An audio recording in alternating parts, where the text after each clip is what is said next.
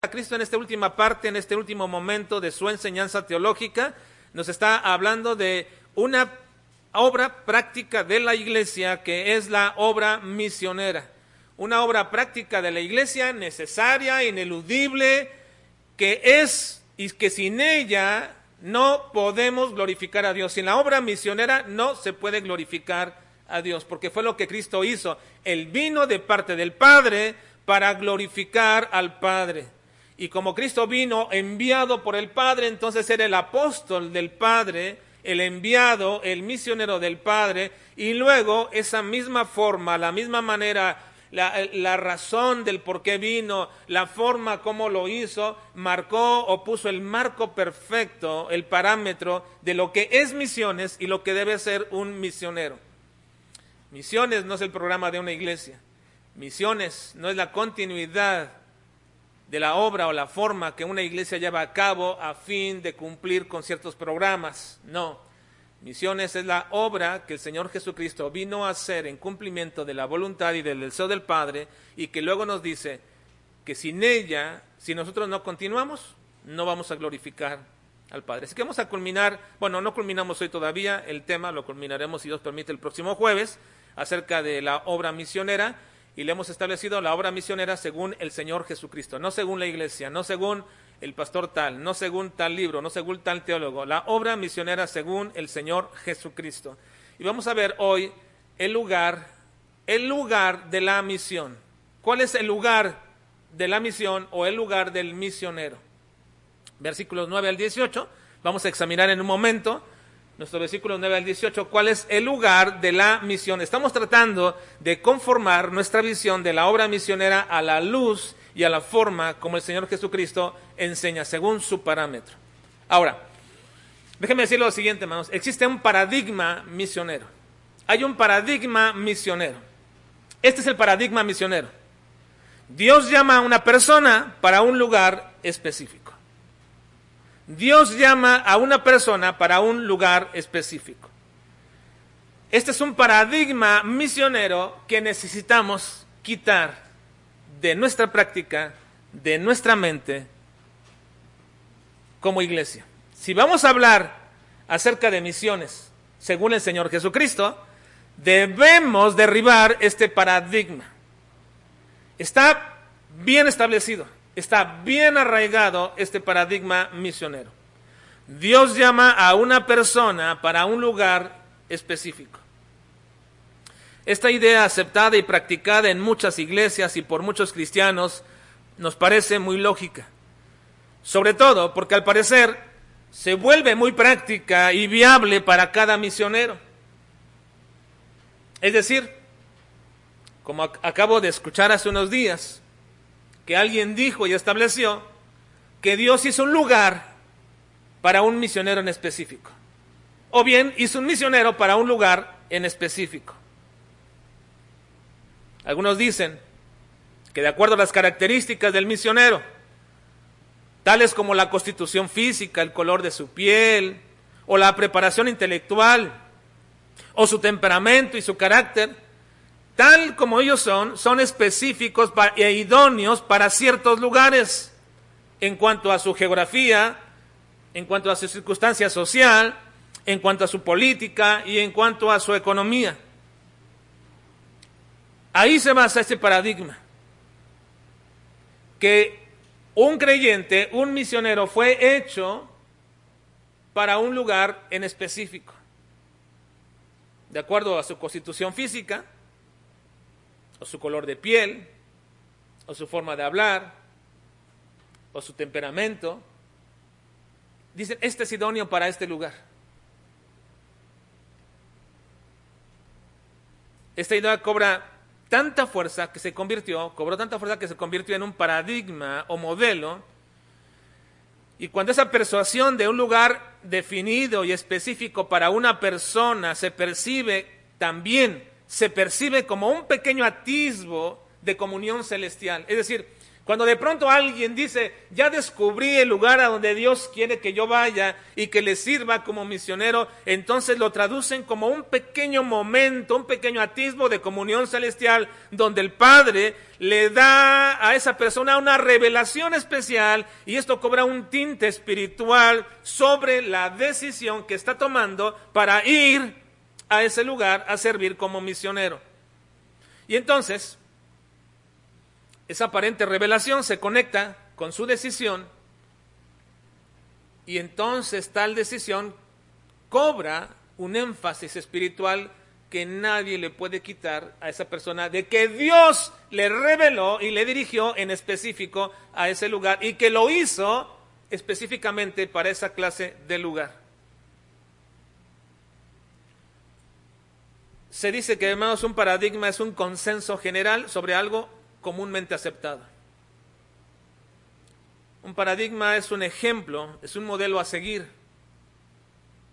Y precisamente Guillermo Carey, el llamado padre de las misiones modernas, estableció ese paradigma con su salida como primer misionero después de muchos años a la India en 1793. Él dijo, dedujo, que Dios lo había hecho para ese país. Ahora dicen algunos de sus biógrafos, ¿hasta dónde Carey fue movido por las influencias exteriores y hasta qué punto fue impulsado directamente por la Biblia? Es algo que no podemos determinar ahora. Y bajo ese ejemplo de misiones a un lugar específico, se despertó un boom de obra misionera en el siglo XVIII. Y en lo sucesivo podemos ver a hombres y mujeres que fueron a países específicos, a poblaciones determinadas bajo ese paradigma establecido. Personas como Adoniran Judson, que fue a Birmania, Judson Taylor a China, David Livingstone a África, Henry Martin a Persia y así interminables nombres de mujeres y hombres que pensaban en un país definido donde la mayoría terminó sus días en la obra misionera de aquellos lugares. Pero la pregunta sigue vigente hoy día para nosotros, hermanos. Porque déjenme preguntarles algo.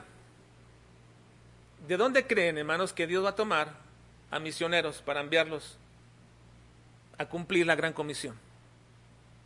¿De dónde los va a tomar, hermanos? Si dicen que de los pastores, aquí solamente habemos dos. Sería muy poco el campo para enviar.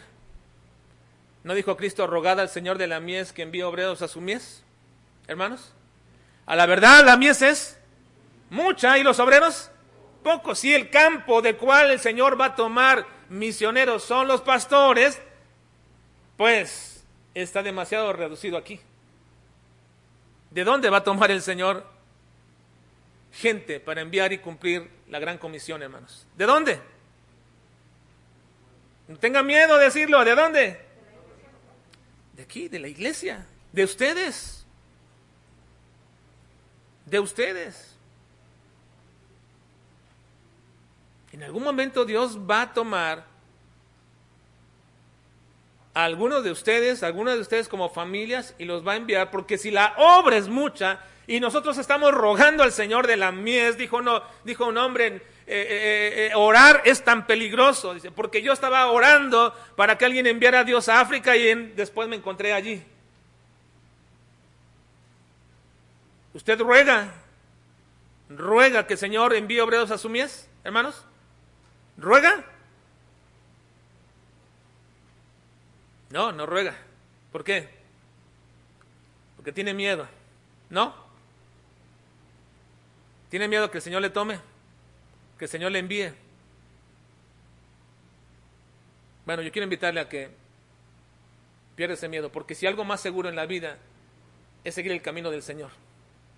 Si usted sigue su camino, si usted sigue su camino, va a fallar. Pero si sigue el camino del Señor, usted va a lograr el propósito por el cual Dios le ha salvado. Así que entonces, la pregunta sigue vigente para hoy día. Para hoy día y es pertinente para nuestra iglesia. Tú no sabes Tú no lo sabes, el Señor te tomará a ti, no lo sabes. Pero aunque no lo sepas, hoy deberías saber esto, porque si el Señor te toma y pone en ti un llamado, entonces deberías aprender bien qué significa ese llamado. ¿Hay un llamado de Dios a un lugar específico? Dios llama de manera muy particular a los hombres a un lugar específico. ¿Es el lugar donde van los misioneros el campo designado por Dios? ¿Es ese lugar? Qué difícil, hermanos, es cambiar de percepción. Pero solo y únicamente se podrá hacer mediante el estudio de la palabra de Dios. Por ello es que, como habíamos dicho al principio del estudio de este capítulo, que podemos y deberíamos nosotros aceptar el ejemplo de Jesús como el primer y más grande misionero y también tomar su medida, su parámetro como modelo y dirección sobre lo que debe ser y lo que debe de hacer un misionero. Y por, por eso hemos llamado este capítulo la obra misionera según el Señor Jesucristo. Ahora, por si, por si hermanos, Dios, y solamente por si Dios te quisiera tomar a ti, ¿no crees que deberíamos estudiar esto? Hermanos, por si a Dios le place el tomarte a ti para cumplir la gran comisión. Y tú dirías en este momento, a mí no creo, porque hay más gente con más tiempo, con más conocimiento, ya estudiaron en instituto y lo que sea, y puedes decir y te puedes poner al final de la fila, pero hermanos, tú no sabes eso, porque Dios no está buscando gente con características, es, eso viene del Señor, viene de Dios. Y tú puedes decir, no, yo no puedo ser Señor porque yo tengo hijos pequeños, tengo una carrera, tengo un trabajo, tengo cosas que, y no puede ser que Dios me tome a mí. ¿Por qué no? ¿No creemos en la soberanía de Dios, hermanos? Y la soberanía de Dios es que Él hace lo que Él quiere, cuando quiere y como quiere. ¿Y quién le puede decir al Señor, yo no, Señor? Nadie. ¿No te crees apto? ¿Cuántos de ustedes no se creen aptos para la obra del Señor? A ver, levante su mano, por favor, hermanos. No se creen aptos. Levante su mano con confianza. Yo no me creo apto. Yo, de mí, de mi parte. No tengan miedo, no tengan miedo. Levante, su mano. Ahí está. Bueno, ya tiene la primera característica. Esa es la primera característica para que Dios comience a obrar. No creernos suficientes, no aptos. Porque nuestra competencia no viene de nosotros, viene de quién? De Dios. Y Pablo dijo, todo lo que para mí antes era ganancia, y da todas sus descripciones, lo tengo por basura. Eso no me sirve. Ninguna de mis características, ninguno de lo que soy me está sirviendo para esto. No me sirve para esto. Mi competencia viene de Dios. Así que entonces, solamente por si Dios le placiera llamarte, deberíamos estudiar entonces esto para no caer inmediatamente cuando venga ese llamado a tu vida en el paradigma ya establecido, para no caer en ello, porque inmediatamente que viene eso, inmediatamente el siguiente paso, el siguiente paso es caer en ese paradigma. Lo he visto en todos aquellos, o en muchos aquellos, que dicen ser misioneros, o que son misioneros, o que tienen un deseo a la obra misionera. Dios tiene un lugar específico para una persona o una persona para un lugar específico. Ese es un paradigma que hay que quitar. Entonces ahora veamos y contestemos algunas preguntas en esta mañana. Unas preguntas como estas. ¿Cuál es el lugar donde debe ir un misionero? ¿Debe esperar entonces un misionero una señal, una inclinación o una dirección específica para salir a cierto lugar? ¿Dependerá el avance de la obra misionera en que el misionero se encuentre o no en el lugar que era para él? Bueno, veamos entonces lo que nos dice el Señor Jesucristo de acuerdo a su palabra. Versículo 9, por favor. Versículo 9. 17.9. Leamos juntos. Dice, yo ruego por ellos, no ruego por el mundo, sino por los que me diste, porque tuyos una vez más, hermanos, si todos si no tienen esa Biblia, bueno, léanlo de frente, pero vamos a leer todos juntos, porque es importante que, que leamos directamente de la palabra del Señor. Dice, yo ruego por ellos, no ruego por el mundo, sino por los que me diste, porque tuyos son. Está hablando el Señor Jesucristo a sus discípulos y después de reafirmar que los discípulos que el Señor le ha dado y que han creído en el Padre y ahora en el Hijo, procede a rogar por ellos y ese ruego es un ruego especial que demanda una petición del Señor Jesucristo muy, muy específica. Ese ruego nos deja ver que Cristo, dos cosas, ruega específicamente por sus discípulos y luego aclara, no ruego por el mundo. No ruego por el mundo. Esto es muy importante, hermanos. Dice Cristo, no estoy rogando por el mundo. Yo estoy rogando por ellos. ¿Por qué? ¿Acaso no deberíamos nosotros rogar por el mundo que está perdido? Hermanos, ¿no deberíamos nosotros rogar por el mundo que está perdido? Pero Cristo pidió y aclaró, no pido por el mundo, yo ruego por ellos, por mis discípulos. Y esto como que choca mucho nuestra mente respecto al asunto de orar por la obra misionera. Y cuando decimos que oramos por la obra misionera y estamos rogando por la gente de, muy, de, alguna manera muy dispersa y, diríamos muy virtual e incluso inconsciente, estamos rogando por el mundo, pero ¿por, cuál, ¿por qué mundo? Dice, bueno, por la gente del mundo. ¿Cuál gente del mundo? Bueno, ¿cuál? Y bueno, pues toda. ¿Y cuál toda? Entonces esa no es una oración específica. Es como cuando decimos, Vamos a orar, siempre debemos orar para poder eh, mantenernos en comunión con Dios y para poder mantenernos en comunión con Dios hay que rogar por el perdón de nuestros pecados. Y dice, ah, bueno, sí lo hacemos. ¿Y cómo lo hacemos? Muchas veces el Señor perdona mis pecados. ¿Cuáles pecados? Todos. Bueno, ¿cuáles todos? Pues cada uno de ellos. ¿Y cuál cada uno de ellos? Y nos cuesta definir, nos cuesta definir qué pecados hemos cometido. Pero no es hasta que lo hacemos específicamente que entonces realmente sí estamos orando por el perdón de nuestros pecados. ¿Por qué? Porque estamos reconociendo específicamente qué fue lo que hicimos mal o pecamos. Lo mismo sucede con la oración por la obra misionera. ¿Estás orando por la obra misionera? Sí. ¿Y qué estás orando? ¿Que el Señor salve a todas las personas? ¿Que el Señor lleve al arrepentimiento a todos? Bueno, si esta es tu oración, vas a estar frustrado porque para empezar no todas las personas son salvas, ni todos se arrepienten. Entonces, ¿cuál debería ser nuestro ruego por la obra misionera? Cristo dice, ruego por ellos, mis discípulos, no por el mundo, por mis discípulos. Entonces, cuando oramos por la obra misionera, ¿no deberíamos de orar específicamente por los misioneros? Hermanos? De manera específica. ¿Para qué? Para que el Señor les dé no solamente ánimo, sino que les dé palabra, para que les dé eh, persuasión en la palabra de Dios, entendimiento en la palabra, para que den un correcto mensaje, para que puedan hablar bien acerca del Señor Jesucristo, del Padre, para que den el mensaje adecuado y correcto, porque esa es la labor de ellos, el hacerlo, no convertir a las personas, es llevar el mensaje del Evangelio. Así que Cristo hace una aclaración muy específica diciendo, no ruego por ellos, sino, no ruego por el mundo, sino ruego por ellos. Ahora déjeme aclarar a lo que se refiere Cristo con el mundo. ¿A qué se refiere Cristo con el mundo cuando dice no ruego por el mundo? La palabra usada mundo, hermanos, aquí es cosmos. La palabra utilizada aquí es cosmos y normalmente se usa para referirse a tres cosas.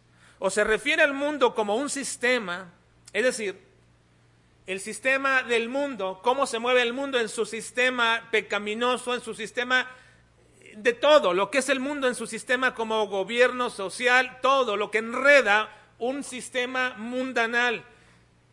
Todo, todo ello se refiere cosmos. Se refiere a la gente también, o la humanidad.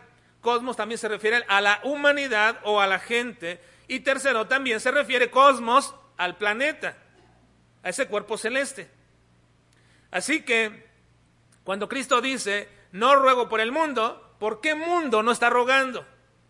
Uno, bueno, comenzaría pensando, pero la palabra traducida es cosmos y cosmos se puede definir de esas tres maneras. A ver, va a ser importante porque este va a nuestro estudio esta mañana. ¿A qué se refiere la palabra cosmos? Al sistema que rige este mundo. ¿De cuál? ¿Quién es el Dios y el gobernador de ese sistema? El diablo.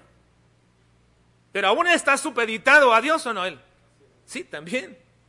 Ahora, segundo, ¿a qué se refiere la palabra cosmos también? A la humanidad, a las personas, a la gente. Cuando uno dice el mundo, también se puede referir a la gente. Y tercero, ¿a qué se refiere? Al planeta, a este mundo, la Tierra.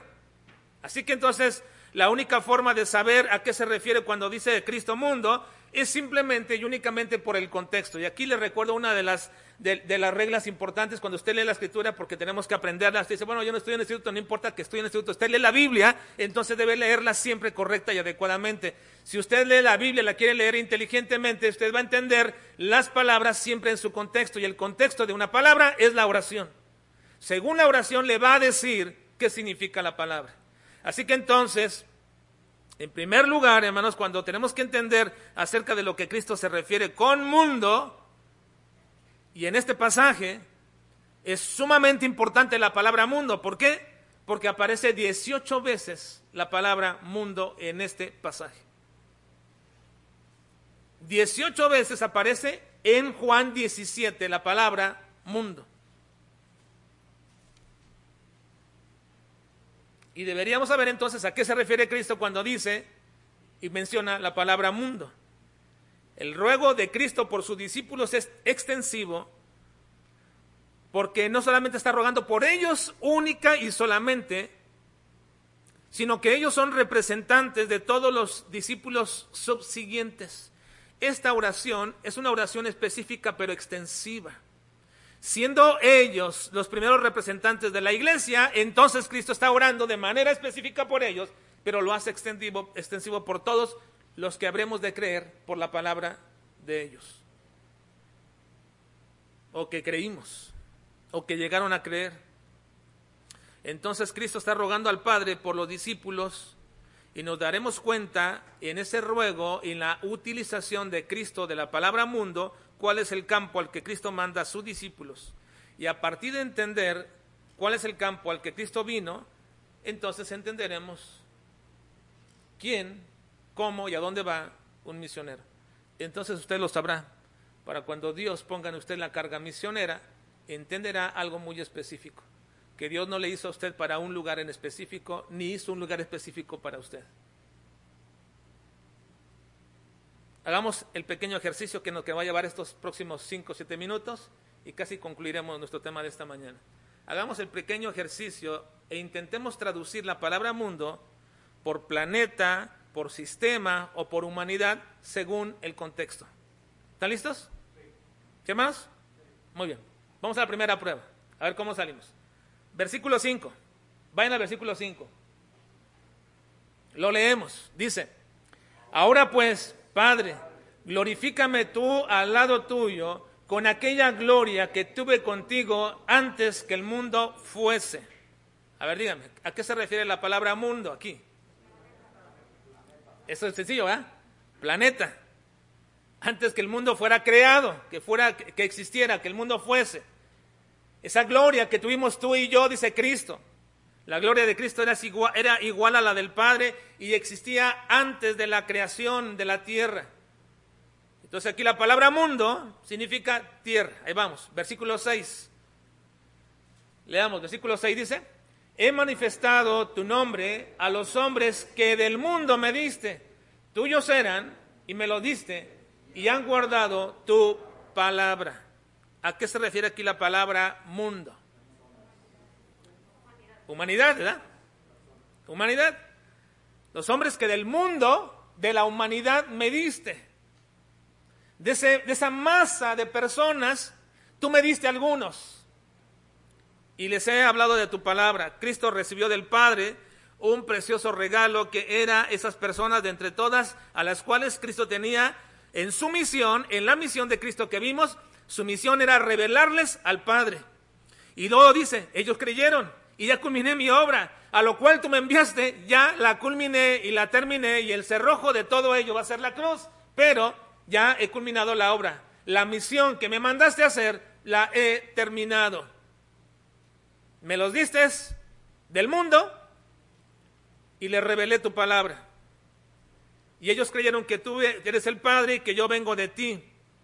Y según los siguientes versículos 7 y 8, ese conocimiento era mediante la palabra predicada por Cristo, que produjo en ellos fe, ¿verdad? Como dice el versículo 78, ahora han conocido que todas las cosas me han dado proceden de ti, porque las palabras que me diste las he dado y ellos las recibieron y han conocido verdaderamente que salí de ti y han creído que tú me enviaste. Esa era la misión. Tú me enviaste y ellos ya creyeron. Bueno, hasta ahí vamos bien. Versículo 9, vamos por favor. Versículo 9. Aquí se va a complicar un poco más, ¿eh? Versículo 9 dice, yo ruego por ellos no ruego por el mundo, sino por los que me diste, porque tuyos son. No ruego por el mundo. ¿Qué? Si algunos dirán rápido, no ruego por el planeta, ruego por ellos. No, no. No ruego por la humanidad, los, todas las personas. Yo no ruego por toda la humanidad, ruego por ellos. Ahora, ¿cómo sabemos eso? El contexto nos dice, yo ruego por ellos, no ruego por el mundo, sino por los que me diste, porque tuyos son. ¿Me los diste de dónde? De las personas. De ellos tú me diste. Su ruego específico por este grupo de creyentes y no por todos los incrédulos. Ahora, si creyéramos en lo que se llaman, algunos llaman oración poderosa, es decir, que alguien tiene la capacidad de pedir y que se haga lo que ellos piden, porque hay muchos que creen eso y hay muchos que dicen tenerlo. ¿No? Hay mucha gente que dice tener ese poder de que cuando ellos oran, sucede. Sucede lo que ellos oran. Y creen en la oración poderosa. En, en realidad creen en que ellos tienen poder para hacer lo que ellos quieren. En realidad. Pero si creyéramos eso, si ese fuera nuestro pensamiento respecto a la oración poderosa como un poder que alguien tiene para hacer lo que quiere, ¿quién tendría la oración más poderosa de todos los hombres? ¿Quién sería quien tenía el poder de la oración? Poder de la oración más poderosa que todos los hombres. ¿Quién? Cristo, Jesús, ¿no? ¿De todos? Él debería ser el que tiene la oración más poderosa. Ahora, si Cristo rogara por todos los incrédulos, diríamos entonces que la oración de Cristo ya no es poderosa. ¿Por qué? Porque en su tiempo la mayoría no creyó. Ni hasta ahora ha creído. Y más son los que van a la perdición que los que se salvan. Entonces la oración de Cristo no sería poderosa. Por eso Cristo dice, yo no estoy rogando por ellos, por los incrédulos. Yo ruego por mis discípulos. Por mis discípulos. Versículo 11, vamos, versículo 11. Leamos. Y ya no estoy en el mundo. Y yo voy a ti, Padre Santo, a los que me has dado, guárdalos en tu nombre, para que sean uno así como nosotros, así como nosotros. Aquí está un poco más difícil, a ver. Ya no estoy en el mundo, mas estos están en el mundo, y yo voy a ti. Padre Santo, los que me has dado, guárdalos en tu nombre para que sean uno así como nosotros. ¿A qué se refiere mundo ahí? ¿A qué? Algunos dicen planeta, pero si fuera planeta, Cristo está todavía ahí, está en el mundo. Entonces es qué? Sistema. Ya en este momento, en este momento ya no estoy gobernado no porque Cristo estuviera gobernado por el sistema, sino que ya no estoy metido dentro de ese sistema. Ahora, precisamente, todo es la culminación del plan soberano de Dios.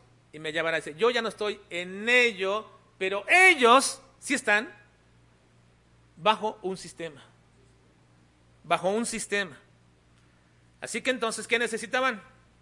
Si ellos estaban bajo un sistema, ¿qué necesitan estos discípulos? Dice Cristo, vean, yo no estoy en el mundo, mas estos están en el mundo. Yo voy a ti, Padre Santo, a los que me has dado, guárdalos en tu nombre para que sean unos así como nosotros. Luego aclara, cuando estaban con ellos en el mundo, en el sistema, yo los guardaba en tu nombre. A los que me diste, yo los guardé y ninguno de ellos se perdió, sino el hijo de perdición, para que la escritura se cumpliese. Entonces, ¿qué necesitan estos creyentes? ¿Qué necesitan estos discípulos de parte del Padre? Que sean guardados. Porque dijo Cristo, mientras yo estaba aquí, yo los guardaba. Pero ahora ya no estaré aquí, así que guárdalos. Y lo que está haciendo no es que Cristo no puede hacerlo, pues él, él es omnipotente y omnipresente y omnisciente y tiene todas las características y todas las perfecciones de Dios. Lo que está diciendo hay una separación de trabajo en la cual ahora le corresponde al Padre guardar a sus discípulos. Y necesitamos ser guardados del sistema de este mundo, hermanos. Porque somos presa fácil del sistema de este mundo. Porque este mundo no se preocupa por aquel que vive en la, en la perdición, aquel que vive en, el alcoholismo, la drogadicción, o en la promiscuidad, o en la maldad. No se preocupa. Ellos están bien afianzados y agarrados al sistema. Y así viven. Y por mejor que se quieran portar, no importa, no le interesa al diablo que se quieran portar bien y que hagan cosas ahí humanitarias y que hagan eh, cosas buenas a los demás, no importa, están dentro del sistema y bien agarrados. Pero a los que el sistema quiere detenernos y pararnos, es a nosotros, a los hijos de Dios, para nulificar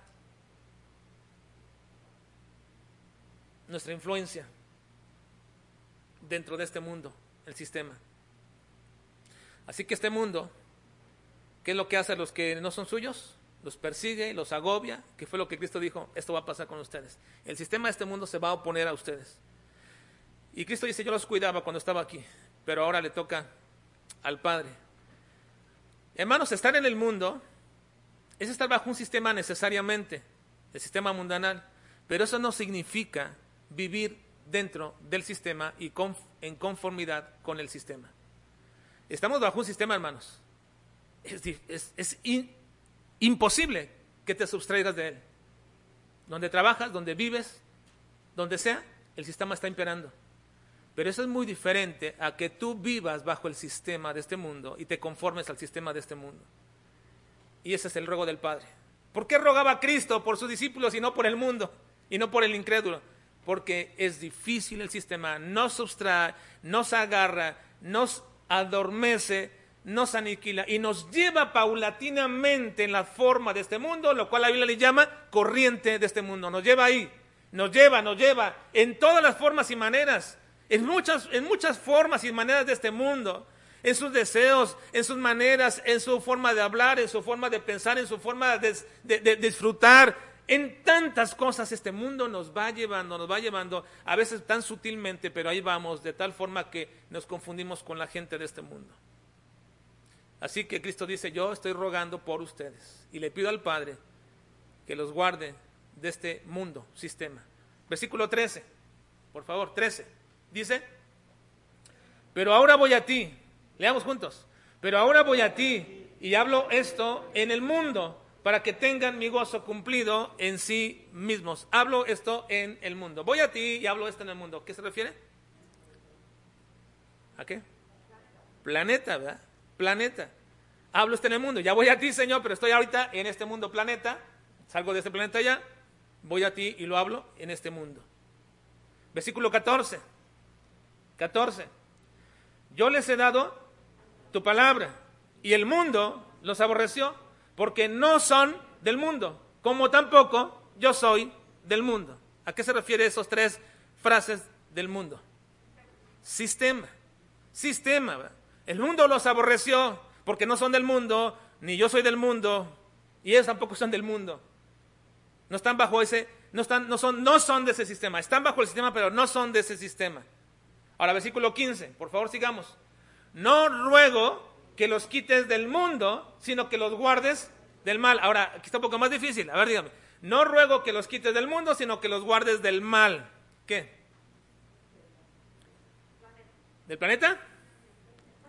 A ver, a ver, a ver. Está un poco más difícil, mire. Está diciendo, Señor, yo no ruego que los quites del mundo, sino que los guardes del mal. Sí. Lo mejor para nosotros sería ser que fuéramos quitados de este mundo, ¿no? Pero, dice el Señor, yo no estoy rogando eso. Lo que está diciendo Cristo es, yo no ruego que los quites del sistema en que están, sino que los guardes de ese sistema en el que están, porque ese es el ruego de Cristo. Ahora, ¿por qué no ruega a Cristo que nos quite del sistema? Porque de otra manera tendríamos que salir de este mundo. Fue lo que Cristo dijo, bueno, de otra forma, si ustedes se quieren guardar del sistema de este mundo, tendrían que o vivir ermitañamente allá, solamente en una comunidad, una comuna de puros cristianos, lo cual, lo cual, lo cual, hermanos, nos llevaría a no cumplir la gran comisión.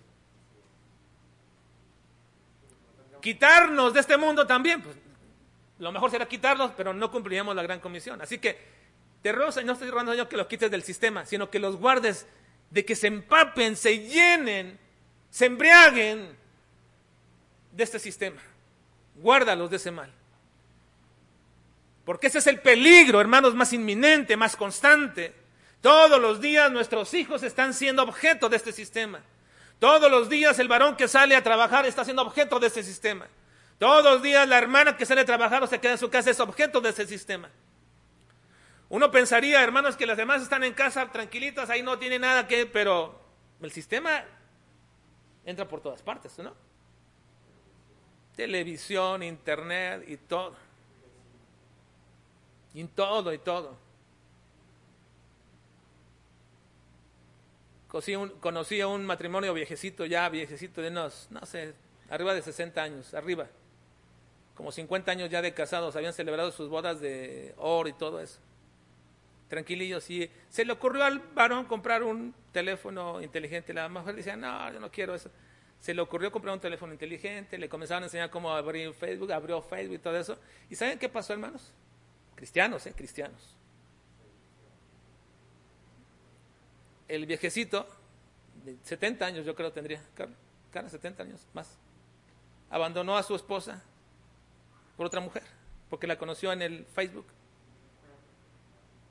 50 años y no sé cuántos años he casado. Qué triste. Porque el sistema de este mundo entra por todas partes. El deseo de los ojos, la vanagloria de la vida, todo ello entra, entra tan fácilmente. Así que guárdalo del sistema, Señor. Porque entonces, si los quitas de este mundo, versículo 15, ¿quién podría testificar o ser honor de vida para los que están muertos? Guárdalos del mal de este sistema. Versículo 16. 16 hermanos. No son del mundo, como tampoco yo soy del mundo. Entonces, sistema. Porque si somos de este mundo, ¿no? Somos terrícolas. Si no, ¿qué seríamos, hermanos? Si alguien dice planeta, no. No somos de este sistema, como tampoco Cristo es de este sistema. No somos de. Y la forma de separarnos de este sistema, la mejor forma de separarnos de este sistema, lo dice Cristo en el versículo 17. Vean, por favor, hermanos, si usted batallas con ese sistema, aquí está el versículo 17, la clave para detener esa influencia en nuestras vidas. Versículo 17, ¿cuál es? Tu palabra es verdad. En este contexto, la palabra santificar, ¿qué significa, hermanos?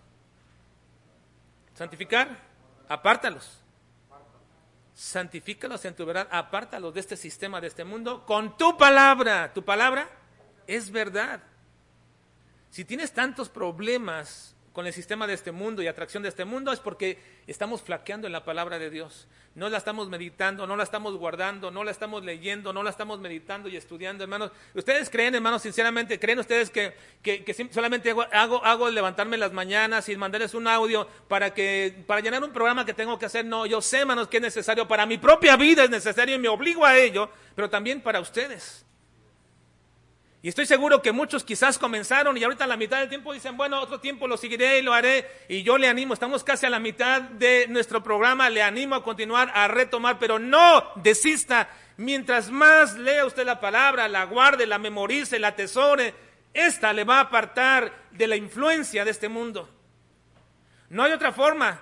Usted no va a decir sencillamente, no, me, aíslo, yo no voy con tales amigos a tal lugar, a tal parte. No, no puede hacerlo por sí mismo y aunque lo haga, eso no es santificar. Santificar no es decirle no a una persona o no hacer aquello o no hacer lo otro. Santificar es la manera como el Padre transforma nuestra forma de pensar, de ver, de observar, de sentir a través de su palabra, de tal manera que este mundo ya no nos atrae, no porque nos resistamos a decir no quiero volver a caer en el alcohol o no quiero volver a caer en la pornografía o no quiero volver a caer en tal cosa, no porque sintamos una fuerza de parte de nosotros, sino porque ya no tenemos tal inclinación. ¿Y cómo se quitó? ¿Cómo se aminoró? ¿Cómo se mató tal inclinación? Con su palabra. Su palabra es verdad. Ahora, con esto concluimos. Cristo ha venido hablando del planeta, del sistema y de la humanidad. En todo ello. Del planeta porque aquí estamos. De la humanidad porque somos privilegiados. Y el Señor ruega por nosotros. Del sistema porque podemos, tenemos que sustraernos de ello, tenemos que mantenernos alejados de, de esta influencia. Tenemos que hacerlo. Pero ahora aquí viene la conclusión de Cristo respecto a la obra misionera. ¿A dónde envía Cristo a la obra misionera a quienes Él elige para la obra misionera? De una manera concluyente, el uso de esta expresión del mundo que hemos visto se usa de manera muy variada para referirse a objetos o sujetos diferentes, pero siempre se usa por igual en cuanto al objeto de la misión. El objeto de tu misión es este mundo, hermanos, planeta. A ver, una vez más, el objeto de tu misión, a donde tú vas, ¿es este planeta o vas a otro planeta, Marte o a otro? ¿Es este planeta o no? Sí. ¿El objeto de tu misión es a la gente de este mundo? ¿Sí? ¿A la humanidad o no? Sí. ¿El objeto de tu misión está dentro del sistema de este mundo? Sí, porque si nos sustraemos, ¿dónde, dónde damos testimonio? Así que aunque se puede utilizar la palabra mundo de manera indistinta para personas, planeta o sistema, siempre sigue siendo mundo en cualquiera de sus definiciones el objeto de la misión. El objeto de la misión. Así que el énfasis de la palabra nos dice entonces a dónde fue el ministerio mismo de Cristo. Cristo a dónde vino? A esta tierra. No fue a Marte, no fue a Plutón. ¿A dónde fue? A la tierra. A la tierra. ¿A quiénes vino? A la gente, a la humanidad de este mundo, pero a ellos vino. Gente de este mundo. Dentro de un sistema gobernado por este mundo. Entonces, Cristo como el primero y más grande misionero vino a este mundo, la tierra, a la gente de este mundo, dentro del sistema de este mundo.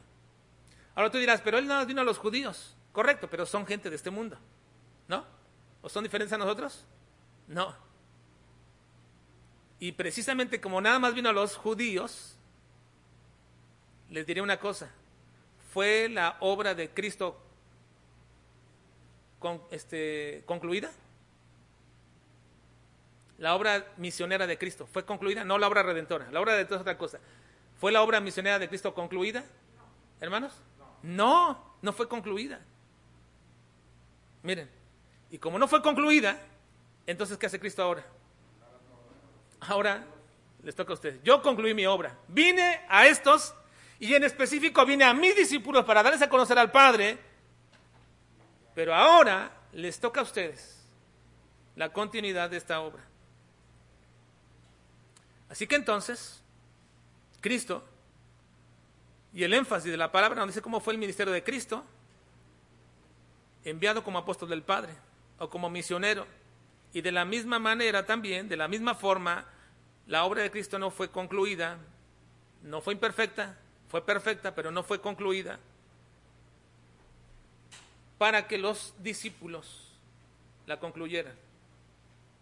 Y aquí está, versículo 18. Vean por favor. Culminamos, versículo 18. Dice, como tú me enviaste al mundo, y ahora póngale ahí, ¿mundo qué? Todo. Planeta, sistema y personas. ¿O no, hermanos? ¿Están incluidas todas o no? Sí. Como tú me enviaste al mundo, aquí dice, así Lean conmigo. Así yo los he enviado. ¿A dónde, hermanos? Las tres cosas. Como tú me enviaste al mundo, así yo los he enviado al mundo.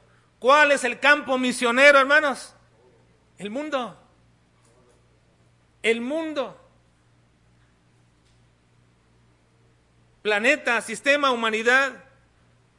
Hay entonces en el ejemplo de Cristo y de los apóstoles, después de los primeros también cristianos, un indicio de que el llamado a la obra misionera se identifica mediante una inclinación, deseo,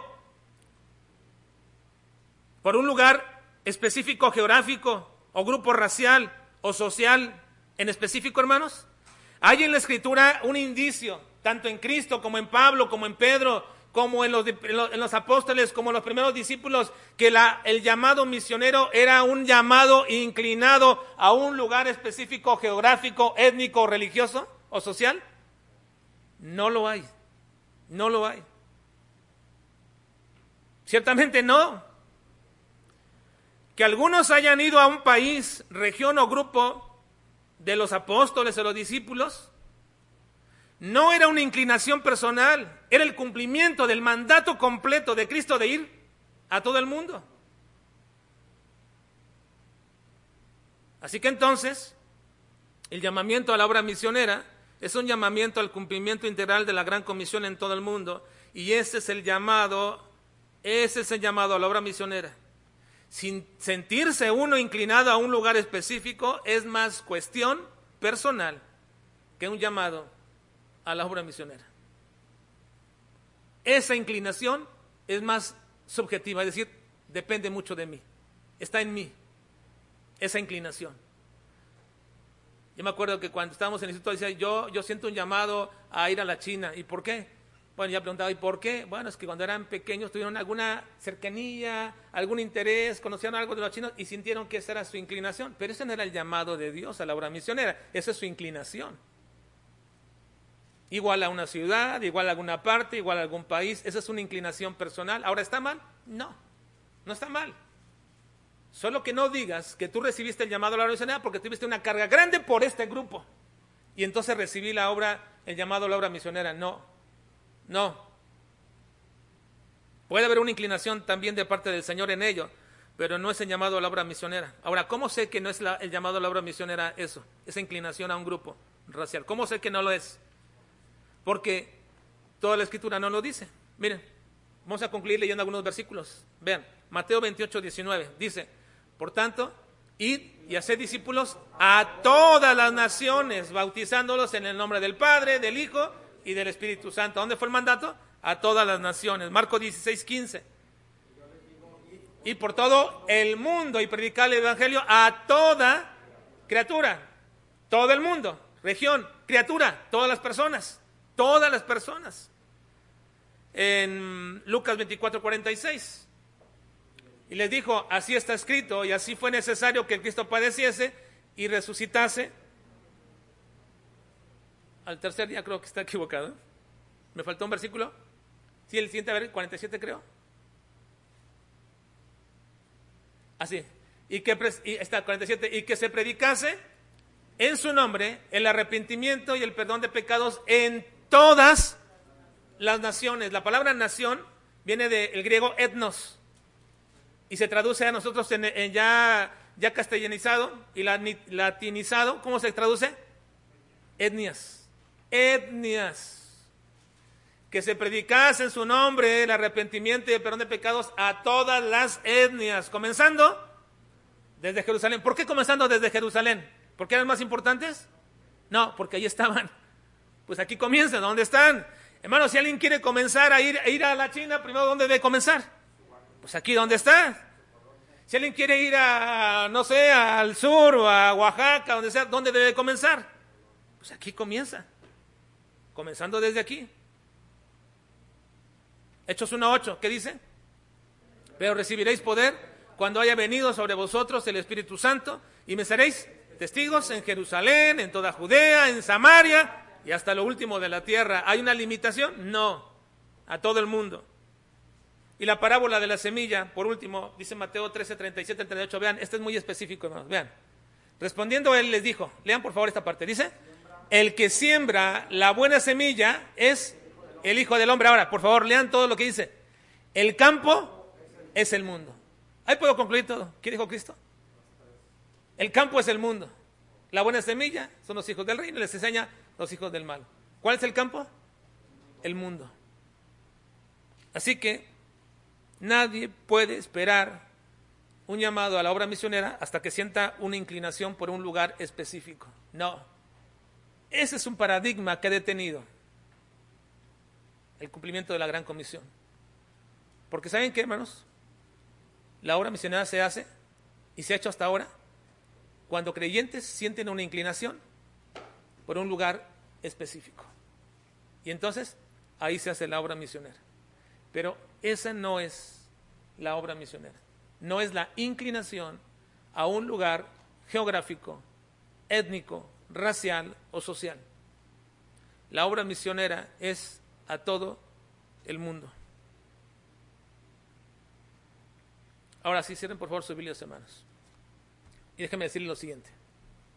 Quizás te aburriste, te dormiste, somnoleaste, quizás te perdiste.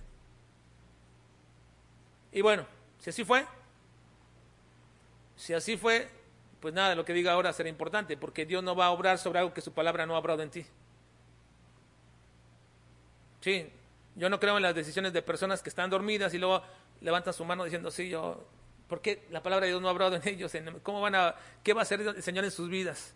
Cuando no han escuchado, no han oído, cuando no han comprendido. Pero si tú escuchaste bien y Dios te puso atento, como puso atento a Lidia cuando Pablo estaba predicando y todos estaban oyendo, pero dijo el Señor abrió los oídos, el entendimiento de Lidia para que escuchara lo que Pablo decía.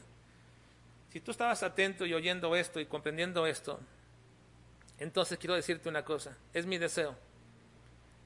Y me he comprometido, me he comprometido a orar para que el Señor envíe obreros a su mies de nuestra iglesia no de otra iglesia, no de compañerismo, de nuestra iglesia. Para que nuestra iglesia pueda cumplir la gran comisión, porque es el mandato para nosotros, nuestra iglesia. No nos engañemos diciendo que estamos haciendo la obra misionera, mandándole dinero a un misionero aquí y allá. Lo hacemos porque creemos que queremos solidarizarnos con ellos, pero esa no es la obra misionera. La obra misionera, hermanos, la tiene que hacer la iglesia y es gente cumpliendo la gran comisión. ¿En dónde? En todo el mundo. Empezando dónde? Aquí. Aquí. Si en tu trabajo no has testificado, deberías comenzar a hacerlo. Si en tu vecindario no lo has hecho, deberías comenzar a hacerlo. Si tus amigos no han escuchado de ti mensaje de la palabra, deberías de hacerlo. Es mi deseo, hermanos, ver a algunos, si no es que a todos, cumpliendo la gran comisión en nuestra iglesia. Y luego, esperar que Dios mueva. Si Él quiere mover, o si no, pero si Él quiere mover a alguien de aquí, que lo haga. Y que nosotros como iglesia podamos sostener, fortalecer y ayudar a dichos misioneros. Pero si es verdad que Cristo es tu Señor, entonces tú deberás estar expectante diciendo, Señor, ¿qué quieres que yo haga? Si es tu Señor, simplemente dile, ¿qué quieres que yo haga? Y deja que Él te diga, ¿qué quieres que haga? Lo que sí, que, lo que sí sé que quiere que hagas es que cumplas la gran comisión, que hagas obra misionera. Saliendo de aquí, no, empezando desde aquí. Eso sí sé que quiero, que el Señor quiere que tú hagas y que comiences a hacer.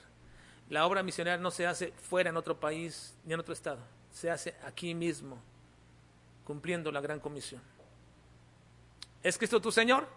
Bueno, entonces dile, Señor, ayúdame a cumplir la obra misionera, porque si no la hago, no te estoy glorificando, ni estoy siendo obediente, ni estoy dando continuidad a la labor que tú hiciste. Ayúdame, Señor, a cumplir la obra misionera. Vamos a orar, por favor.